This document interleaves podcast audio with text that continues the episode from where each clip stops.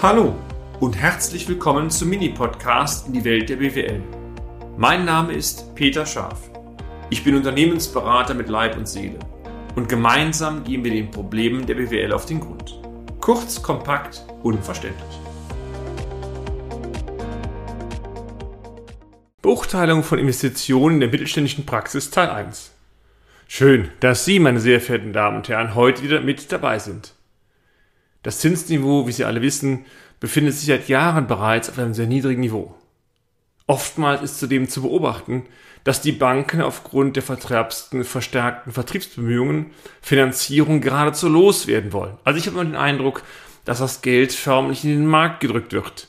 Man erhofft sich damit zumindest eine kleine Marge im Zinsgeschäft realisieren zu können. Aber ähm, soll das der Grund sein, dass Sie für Ihr Unternehmen ein großes Investitionsvorhaben realisieren?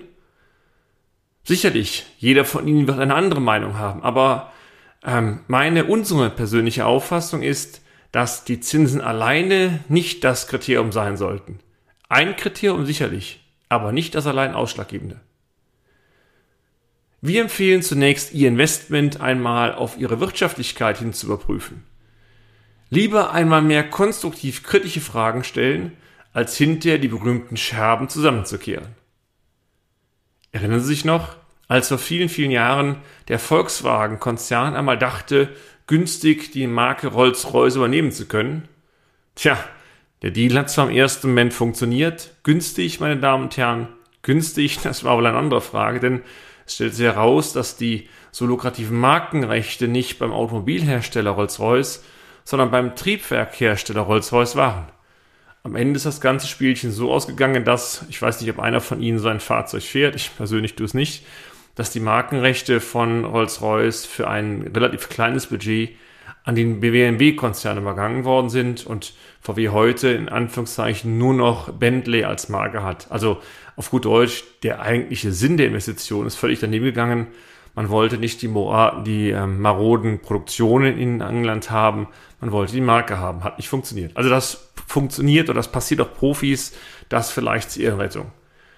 Der Unterschied ist nur der, dass sie alleine vermutlich nicht der Hauptaktionär von Volkswagen sind und auch keine Investitionen in der genannten Größenordnung durchführen werden. Ähm, ein weiterer Unterschied ist, VW hat das letztendlich weggesteckt und mal schlapp ein paar Milliarden ausgebucht. Wenn man das Ganze mal auf den Mittelstand runterbricht und hinterher feststellt, war ein Fehlinvestment, mal kurz ausbuchen geht, aber ist da nicht vielleicht die Existenz Ihres Unternehmens gefährdet? Wie auch immer. Lassen wir uns nicht mit solchen Negativbeispielen beschäftigen, sondern eher betriebswirtschaftlich das Thema anpacken. Tipps, wie man Investitionen richtig entscheiden kann, welche Ideen vorher vielleicht zu beachten sind. Ich fange mal an. Definition von geeigneten Kriterien ist der erste Tipp.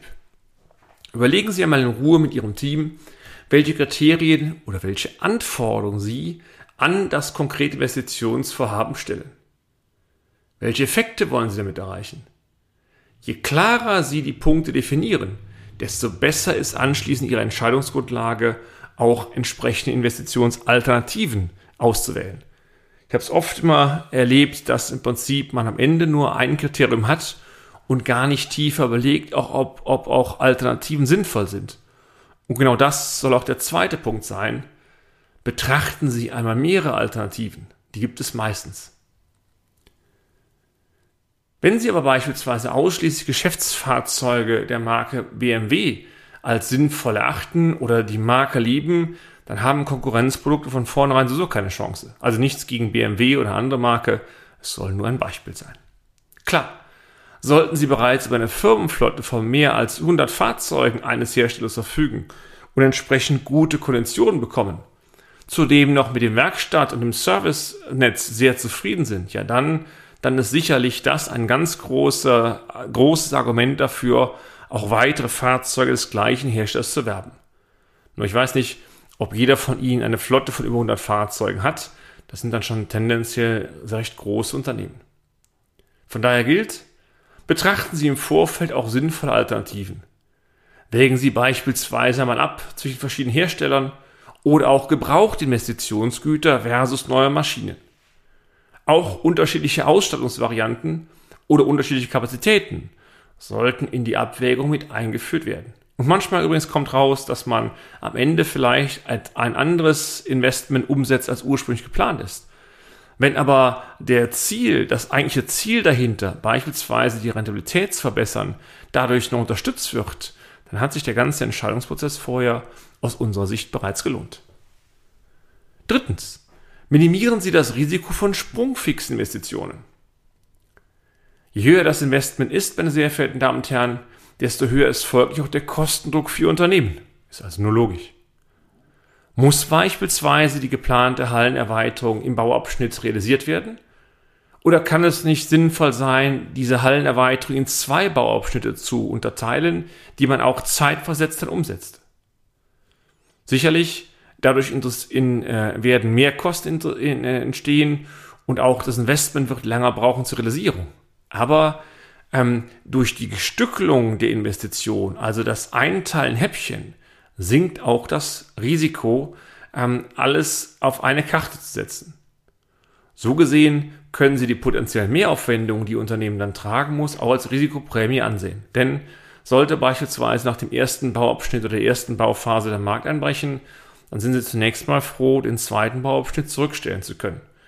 Wenn Sie auf einmal das ganze Package in die Hand genommen haben, dann müssen auch die Erträge kommen, sonst wird meistens schwierig.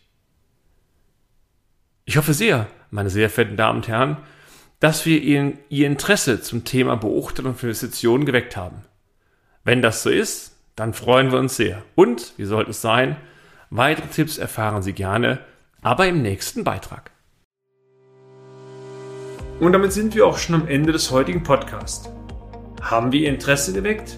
Fein dann besuchen Sie uns doch einmal auf unserer Homepage unter www.scharf-office.de und schalten Sie auch beim nächsten Mal wieder ein auf eine kleine Reise in die Welt der BWL. Ihr Peter Scharf.